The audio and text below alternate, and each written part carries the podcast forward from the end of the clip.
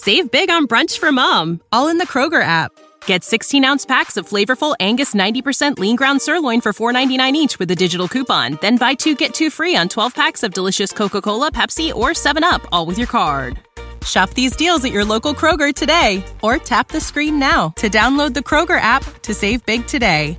Kroger, fresh for everyone.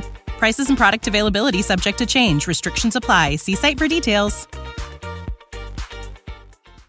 Привет, это Кристина Вазовский, и вы слушаете «Извини, что голосовым» подкаст о современном этикете. Первый сезон посвящен digital у. Надо ли вынимать наушники при разговоре? А спрашивать разрешение перед тем, как выложить фотку с другим человеком? Обязательно ли клеить на лицо младенца эмоджи? Мы постараемся сформулировать устоявшиеся правила и разобраться, почему принято именно так. А если правила нет, будем обсуждать и договариваться.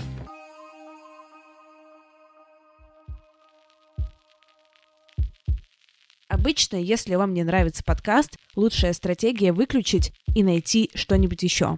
Но тут схема другая. Извини, что голосовым — это комьюнити-проект. Это значит, что вы напрямую влияете на звучание подкаста. Над этим выпуском работала творческая группа. И в нашей творческой группе супер дружелюбная и продуктивная атмосфера. Чтобы к нам присоединиться, надо внести символический 1-долларовый вступительный взнос на Патреоне или поучаствовать в выборах. Предвыборная анкета в описании подкаста. Главный ориентир по-прежнему обратная связь от комьюнити в целом. Все обсуждения жизни подкаста плюс смешные шутки вроде «бан булшит бинго» в нашем телеграм-канале «Извини, что голосовым» собачка голосовое. Челленджем прошлой недели было набрать тысячи подписчиков в Телеграме. Мы набрали 100, но ничего, бывает. Я придумала новый челлендж, и о нем в конце выпуска. Эксперт сегодняшнего эпизода Александра Архипова. Александра – культурный антрополог и фольклорист. И сегодня мы поговорим о ситуациях, когда виртуальность встречается с реальностью. Подключаем Сашу. Александра, добрый день. Добрый день, Кристина. А вы можете рассказать, пожалуйста, себе, чем вы занимаетесь? Потому что, мне кажется, если я начну это делать, я точно все чуть-чуть перевру. Я культурный антрополог и фольклорист. Все думают, что фольклористы это такие безумные люди, которые занимаются изучением березки, песни о родине, частушки, былины, вот это все. А чем занимаются социальные антропологи, никто не знает. Все знают, что есть люди нормальные антропологи физические, они черепа ищут. А если не ищут, их измеряют. А чем занимаются культурные антропологи, это вообще никому не известно. На самом деле культурные антропологи, как и фольклористы, занимаются очень интересной работой. Мы занимаемся пониманием понимания. Наша задача объяснять, как функционируют люди в разных обществах, как эти общества возникают, как они складываются и как создаются миллион неписанных правил, про которые мы с вами часто даже не догадываемся, что мы по ним живем. Вот, например, новость сегодняшнего дня. Такая прямо очень сверх, э, с одной стороны, важная, с другой стороны, забавная. Журналиста из Урюпинской газеты уволили за то, что она поместила портрет местного депутата ниже, чем областного депутата из чего мы узнаем, что существует неписанное этикетное правило, что депутаты в газете должны располагаться в фотографии по некому неписанному рангу. Чем ты выше по иерархии, тем твой портрет находится в прямом смысле выше. А между прочим, в 30-е годы советские люди, а также наблюдатели, журналисты, политики, политологи за рубежом – определяли внутреннюю иерархию в советской стране по тому, как несли портреты на демонстрациях. Какой портрет был носимый следом сразу за товарищем Сталиным.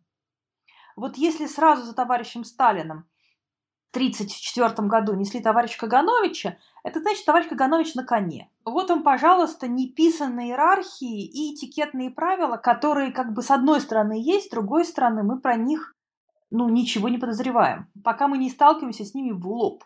Пока журналисты не увольняют, человека в 1934 году за это не арестовывают. За неправильное расположение портретов. Как вам кажется вообще, как появляется эта норма? И в какой момент его можно подцепить и проартикулировать, оформить как-то в какую-то как раз норму более осязаемую? Понимаете, это ключевой вопрос вот той самой культурной антропологии, того цеха, представителем которой мы являемся. Если меня спросят, вот как в одном предложении определить, в чем смысл существования определенной культуры, определенного общества, определенного э, сообщества, то я отвечу, что смысл существования некой социальной группы в том, чтобы создать социальные нормы. Люди постоянно живут и постоянно определяют, что правильно для них, что неправильно. Это складывается, с одной стороны, из множества предписаний и ощущений, это поддерживается ритуалами, которые демонстрируют нам норму, как правильно встречать Новый год, сидеть у телевизора с президентом – 50 лет назад э, это появляется норма совсем недавно. Или правильно ходить на бессмертный полк этой норме меньше, э, меньше 7 э, лет. И коллективные ритуалы эту норму поддерживают. Эта норма должна проходить обкатывание через вышестоящих представителей власти, которые говорят, вот это правильно, а вот это неправильно. Вы сказали очень интересную мысль про то, что это должно пройти какую-то обкатку, в том числе через вышестоящих. Если мы говорим сейчас о digital е, да, об интернете, о digital-этикете, есть ли здесь власть, и если она есть, то кто выступает в роли этой власти? Это, конечно, вопрос достаточно сложный, потому что, конечно, вертикальной иерархии э, здесь нету. Это не та сфера, где глава государства выступает и говорит там «хорошо, что существует бессмертный полк» или поздравляет граждан с Новым годом, и мы все знаем, что это есть норма. Мы всегда на кого-то ориентируемся. Например, какие-нибудь топовые блогеры делают так или осуждают практику посылки голосовых сообщений по мессенджеру. На самом деле все равно внутри каждого сообщества существуют люди, на которых мы ориентируемся. И в отсутствии конкретных фиксированных догм есть понятие догмы. Вот есть норма, а есть догма. Догма как бы, это то, что, грубо говоря, прописано, то, что существует как некое письменное, известное всем правило. В отсутствии догм вот эта вот плавающая норма, она конденсируется как известных людей. Мы делаем так, как делают известные люди. Или второй вариант. Есть такое понятие вернукулярной нормы. Это ужасный термин. Прямо вот язык сворачивается, когда мы по-русски так говорим. Не называйте так подкасты, да. Но вернокулярная норма то, это что делают люди, ориентируясь не на догму, не на письменное правило и не на прецедент, связанный с известным человеком, а на то, что, грубо говоря, как делает мой сосед, моя бабушка, моя подруга. То есть то, как принято делать в моем сообществе. То, как делаться комфортно. Мы, на самом деле, не знаем, прилично ли посылать, например, звуковые сообщения в мессенджерах. Сейчас одни так делают часто, а другие пишут злобно. У вас там что, руки отсохли? Очень часто можно услышать в ответ на такую практику. Это вот явно совершенно практика, которая проходит некоторый путь апробации. Возьмем некоторую условную Марию Ивановну. Мария Ивановна, например, только что завела смартфон, и она только учится пользоваться мессенджерами. У нее, например, есть подруга, которая посылает голосовые сообщения через мессенджер. И Мария Ивановна смотрит на нее и думает, ну вот Галя делает, и я так буду делать. А с другой стороны, у нее есть сын, который говорит, мама, да ты чего? Это же неприлично. Ты голосом говоришь, и тебе просто. А людям приходится, вместо того, чтобы читать глазами, тратить дополнительное время, чтобы найти наушники, прослушать, этот, э, прослушать это сообщение, и голосом информацию гораздо труднее воспринимать, чем глазами. Это очень неприлично. И вот наша Марья Ивановна, она находится между двумя полюсами. С одной стороны, подруга Галя, которая говорит «так проще», а с другой стороны, сын, который говорит «мам, ну ты чего?». Ну и дальше, соответственно, у Марьи Ивановны она э, может вести себя как, либо как подруга Галя, либо как ее сын Петя, а либо она может, это очень интересное решение, как показывает множество исследователей, ее поведение может раздвоиться. Она при сыне будет писать сообщение письменно, а когда она одна, и ей проще, она будет посылать голосом. Когда она знает, что тот, кто на другом конце сообщения, будет вынужден слушать ее голос и не сможет никак этому противостоять, тогда ей проще послать голосом. И на самом деле выясняется очень часто, что человек, он не привержен какой-то одной микропрактике. Он делает множество разных действий в зависимости от того, как ему удобно в данную секунду. У меня пришла такая в голову аналогия. Я вспомнила пример про приборы что когда мы в ресторане, например, в каком-то дорогом с белой скатертью, там ножик идет в правую руку, вилочка в левую. Когда в ресторане не таком дорогом, просто ножик убирается и едятся вилочкой. А когда дома на диване никто не видит, можно и суп из тарелки хлебнуть и без ложки. И в этом смысле это как раз очень похоже вот эта вот аналогия с реальным миром и миром digital ом про то, что, окей, прямо эта схема не работает напрямую, но схема микровыборов и то, как мы себя ведем, некоторые модели поведения, она все равно остается. Из-за того, что мы переходим в пространство виртуальное, она никуда не девается. Да, это действительно так. То есть на самом деле мы не то чтобы виртуальное пространство требует от нас каких-то принципиально новых действий. Нет. На самом деле микровыборы, они остаются примерно тем же самыми. Хотелось бы еще чуть-чуть поговорить про то, например, зачем нужны правила этикета. То есть вы сказали в самом начале, что, окей, появляется сообщество, да, какое-то, и первая потребность — это установить норму. Но, например, если мы берем как пример digital, а зачем нам вообще там нужны правила? Обязательно для себя принимать какую-то норму, что ок, что не ок. Потому что это э, способ социального членения, деления себя на своих и чужих. Общество человеческие бесконечно разнообразно. Универсальных вещей в мире очень мало, очень. Поцелуй не универсален, объятие не универсальны, поклон не универсален.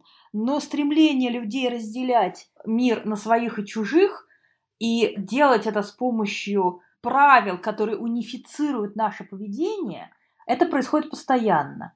Вот, например, молодая девушка приводит домой кавалера. Мама девушки, интеллигентная мама, внимательно смотрит на то, как кавалер ест. Если, например, он берет вилку в руки, а ножик не берет, то, конечно, для мамы интеллигентный он не свой. Именно это она ему она сообщит дочери, как только за ним захлопнется дверь. С очень большой вероятностью, правда? Мы хотим в человеческом обществе у человека, как у Homo sapiens sapiens, очень большое стремление кооперации друг с другом, очень большое очень высоко развитое. Но это стремление к кооперации вообще не с любым человеком, а с тем человеком, который ведет себя как мы, с которым можно развивать связи и с которым будет возникать взаимная эмпатия. То есть мы можем чувствовать э, его чувства, а он будет чувствовать наши. Для того, чтобы эти чувства кооперации, эмпатии возникали, нам нужно, чтобы он разделял те же самые ценности – социальные правила, которые возникают, в том числе правила этикетные, они как бы скрепляют, они являются социальным клеем, который показывает, что вот я как ты. Как вам кажется, этикет в широком смысле – это вообще всегда история про класс? Класс здесь слово не очень удачно, это всегда история про правила внутри данной группы, конечно. Но если спросить любого человека на улице, что такое этикет, любой человек скажет, ну, это такие правила хорошего поведения. И это, конечно, признаки воспитания, вот это вот самое good behavior, хорошее поведение.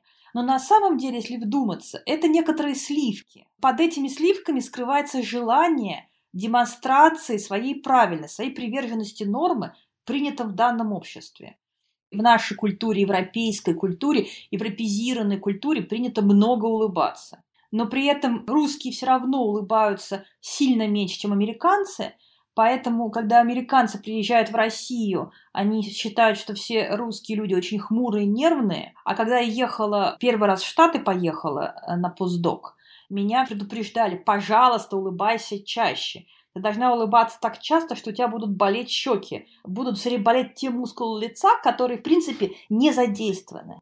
И все равно я время от времени забывала улыбаться, и мои американские коллеги очень заботливо спрашивали, все ли у меня в порядке, не больна ли я, всем ли я довольна, почему я такая хмурая. Но все равно, что российская норма улыбаться, что американская норма улыбаться, все равно не безнадежно далеки от, например, монгольского этикета, где принято не улыбаться. То есть, когда ты общаешься с человеком, нельзя улыбаться, нужно наоборот сохранять максимальную серьезность, смотреть прямо на собеседника. Это, наоборот, признак вежливости.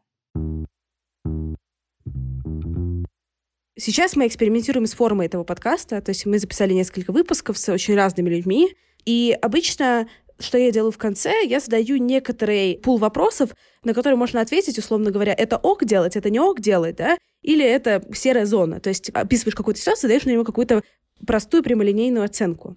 Но я бы хотела вам чуть-чуть с другой стороны зайти. Если я задаю вам какой-то ряд вот этих коротких вопросов с простыми ответами «да-нет», условно, и вы на них отвечаете, что это говорит? Это говорит о том, что думает, условно говоря, там Александра Архипова и представители ее группы про норму, и на, это на про норму в целом ничего не говорит. Или все-таки, когда вы отвечаете на такие вопросы, вы описываете какую-то более универсальную норму, чем для маленькой группы ваших друзей и фолловеров в Фейсбуке. Но это на самом деле, как вы спросите. Я могу ответить на ваш вопрос, как Саша Архипова, житель России, там, пользователь Фейсбука, читатель книг и так далее, моей обыденной роли, а могу ответить на ваши вопросы как антрополог и исследователь. Давайте я вам просто позадаю чуть-чуть рандомных вопросов, то есть они не то чтобы супер сгруппированы по одной, например, соцсети, и попрошу вас ответить и так, и так, и посмотрим, что из этого получится.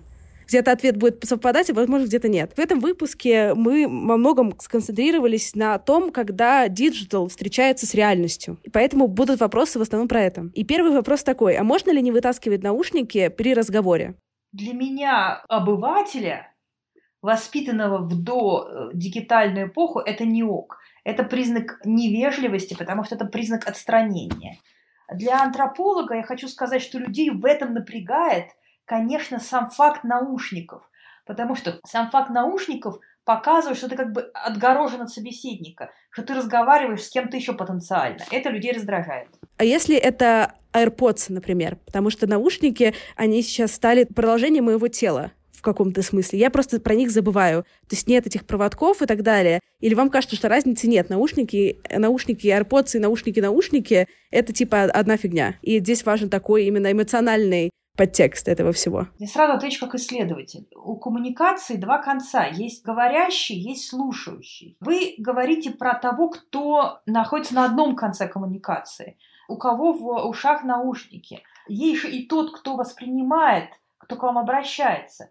И это его, если он наушники видит, вероятность того, что это будет его раздражать, крайне высока. Поэтому, опять же, речь идет о веере микропрактик. Если вы разговариваете с вашим начальником, если тем более он вас старше и относится к додигитальной эпохе, вероятность того, что он их заметит, если он их заметит, это будет его раздражать, очень высока. Поэтому я бы их сняла. Если это ваш друг, у которого есть такие же наушники или похожие, и, соответственно, у вас с вашим другом, внимание, схожий дигитальный опыт, то, наверное, это ок.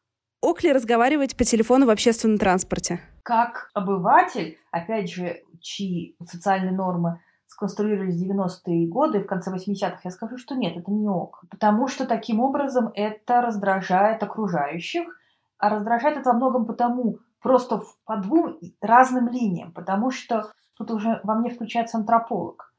Раздражение идет, во-первых, уровнем шума, потому что мы как бы может перекрывать наши разговоры. Но даже если уровень шума невелик, происходит вот что очень важное. Разговор по телефону – это вещь во многом интимная. Подразумевает, что находишься с собеседником в некотором своем пространстве. Когда ты разговариваешь по телефону в транспорте, получается, что это пространство ты делишь другими людьми. И получается, что другие людьми невольно оказываются включены в ваш абсолютно интимный разговор о трусах. И люди начинают нервничать, потому что они невольно втянуты в сферу интимных отношений. Вопрос о границах. А нужно ли спрашивать разрешение перед тем, как выкладывать фотографию с человеком в социальные сети? Я как обыватель, моя точка зрения разнится очень сильно. Скорее, если эта фотография незнакомого, то или мало знакомого, то, может быть, я бы и спросила. Но в целом, опять же, это проблема возникает тогда, когда границы того, что мы можем показать, границы нашего визуального бесконечно расширяются. Так раньше ты приходишь домой в гости, и ты показываешь, например, фотоальбом со свадьбы дочери. Но ты показываешь его ограниченному кругу. Это люди, которые уже пришли в твой дом. Пусть они даже случайные знакомые, но они все равно ограничены. И доступ к этому фотоальбому ограничен. А когда ты выкладываешь фоточки в социальных сетях, их теоретически может увидеть кто угодно. И вот на наших глазах возникает новая норма. И, by the way, активизируются старые магические поверья. Так, например, в России возникло миллион представлений о том, как нельзя выкладывать ВКонтакте, в Одноклассниках фотографии детей. Новорожденных детей выкладывать нельзя, а если ты выложил, надо обязательно закрыть лицо младенца смайликом – потому что иначе плохие люди увидят и наведут порчу. Вот эти вот поверья, которые переходят в Одноклассники и ВКонтакте, да, а потом в Инстаграм и везде в остальные соцсети, это, конечно, очень удивительно. Казалось бы, у нас здесь уже AR-маски, которые, вот я, я не знаю, что происходит, дополнена реальность, но при этом лица детей закрываем смайликами, но при этом детей выкладываем. Ну, с одной стороны, тебе хочется похвастаться изменением в статусе дочки, например. Она родила ребенка. Но с другой стороны, ты полна тревожности о том, что кто-то эту фотографию увидит, и поэтому ребенок будет болеть. И вот, например, ты говоришь дочке закрыть лицо смайликом. У вас есть какие-то еще такие примеры, именно где какое-то поверье перетекло в digital? Рассылки счастья. Перешли это письмо пяти своим друзьям, и у тебя случится счастье. Вот такого рода. Разве вам ничего не говорит? Бурные дискуссии о том, можно ли показывать своего нового бойфренда и на какой день это можно. Но самые яркие, конечно, связаны по-прежнему с детьми. Это очень развернутый набор э, практик, о том, как надо закрывать лица новорожденных младенцев, как нельзя публиковать снимки младенцев, до какого возраста нельзя публиковать снимки детей. Второе, то, что очень популярно, это связано с так называемой денежной магией. Это пересылка разных картинок, которые должны принести деньги. Это тоже очень популярно. А как вы лично, Александра, реагируете, когда вам присылают картинки или письмо, перешли это письмо 20 людям, и будет тебе счастье? Я-то на это реагирую очень большой любовью, как исследователь. Я немедленно собираю, отправляю мои коллеги, которые этим занимаются, этим исследованием, и начинаю немедленно изучать, кто и зачем это послал. Вызывали ли когда-нибудь вопросы этому человеку, а какая у тебя была мотивация, когда ты вот это пересылал? Ну, конечно, э, мы постоянно такие вопросы задаем. Но понимаете ли, э, в чем дело, что эти микропрактики людьми очень плохо вербализируются. То есть люди очень плохо их смысл умеют выражать. Они, как правило, говорят, ну, понимаешь, я думал, тебе понравится. Или, а что тут такого? Или, ну, подумаешь, прикольная история. Мотивацию из конкретного человека вытащить. Это довольно сложное занятие. Можно, но это сложно. А зачем, в принципе, вот если мы все-таки вытащим мотивацию из этого человека, который вот отправляет эти письма или что угодно еще, из одного, из второго, из третьего, а что это вообще нам говорит об обществе? Ну, о людях. Зачем это делать? Зачем вытаскивать эту мотивацию? Не такой простой вопрос, но, как правило, основным знаменателем для таких практик является unsecure ощущение, ощущение небезопасности. Ощущение, например, что финансовая ситуация не такая уж хорошая, ты не уверен в завтрашнем дне, тебе хочется чтобы зарплата у детей была получше, и, и стабильности хочется, и все кругом мало зарабатывают, и денег нет, и увольняют всех, и ты начинаешь суетиться, ты начинаешь и вторую работу искать, и подработку искать, и дочку на работу устраивать, и заодно и вот такие вот вещи действовать. Понимаете, я, например, там моя бабушка абсолютно атеистического характера, тем не менее, заставляла меня всегда убирать пустую бутылку со стола. Винную. А также, если ты забыла и вернулась в квартиру, смотреть всегда в зеркало. Понимаете, я абсолютно во все это не верю. Но если, например, я вижу, на столе стоит пустая винная бутылка, моя рука тянется ее убрать. И совершение этого действия возвращает мне комфорт ощущение комфортности. Потому что я делаю то, к чему меня приучили.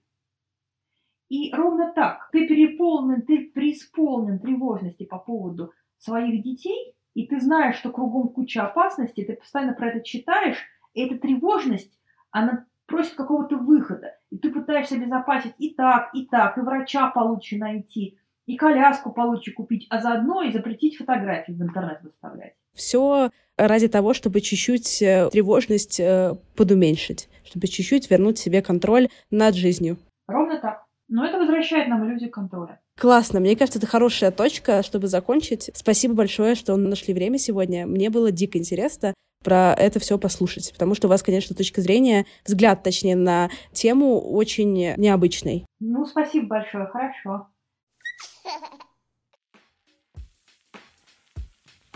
Спасибо, что дослушали до конца, и спасибо, что продолжаете ставить оценки и писать комментарии.